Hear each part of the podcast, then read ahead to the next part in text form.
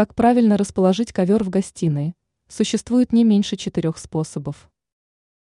Можно просто постелить ковер в гостиной на полу и не думать ни о чем больше, кроме как об уборке. Но дизайнеры утверждают, что существует несколько способов, позволяющих стильно и, что главное, правильно расстелить ковер в главной комнате дома или квартиры. Эксперт сетевого издания «Бел новости» в области дизайна и интерьера Юлия Тычина рассказала обо всех тонкостях. В центре комнаты. Можно постелить ковер в центре просторной комнаты так, чтобы он не касался стен и мебели. В этом случае он станет связующим звеном для предметов интерьера, которые стоят по разные стороны.